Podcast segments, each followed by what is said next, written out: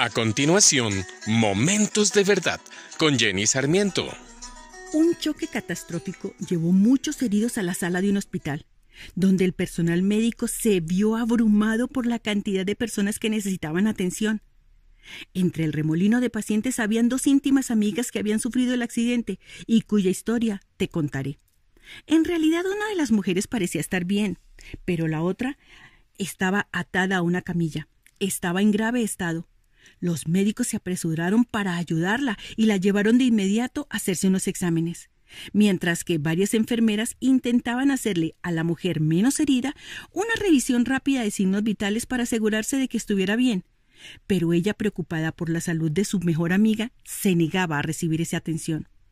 A medida que transcurría el tiempo, esta mujer estaba terriblemente preocupada.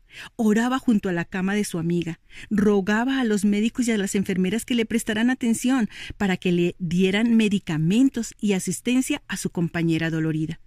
Llamaba por teléfono a sus familiares, le hablaba a su amiga semi-inconsciente en un intento abnegado de acompañarla.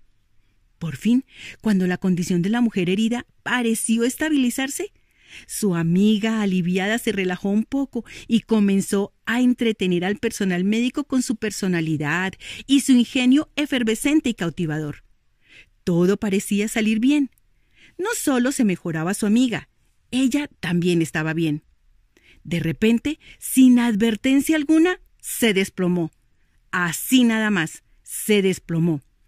Aturdida, al igual que todo el personal físico del hospital, Personas sumamente preparadas que unos instantes antes se habían estado riendo de sus bromas mientras cuidaban a su amiga herida, ahora se reunían alrededor de esta mujer y le brindaban la ayuda que necesitaba desesperadamente. Pero no pudieron hacer nada. En sesenta segundos había muerto. Se fue. Terminó. Un informe de rayos X obligatorio reveló que, al parecer, había sufrido heridas y hemorragias internas en el accidente. Y durante todo este tiempo nadie se había dado cuenta y su vida había comenzado a consumirse lentamente.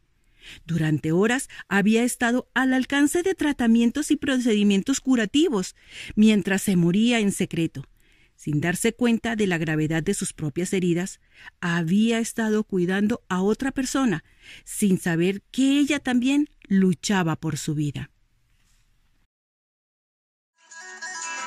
Acabas de escuchar Momentos de Verdad, una palabra de vida para tu espíritu.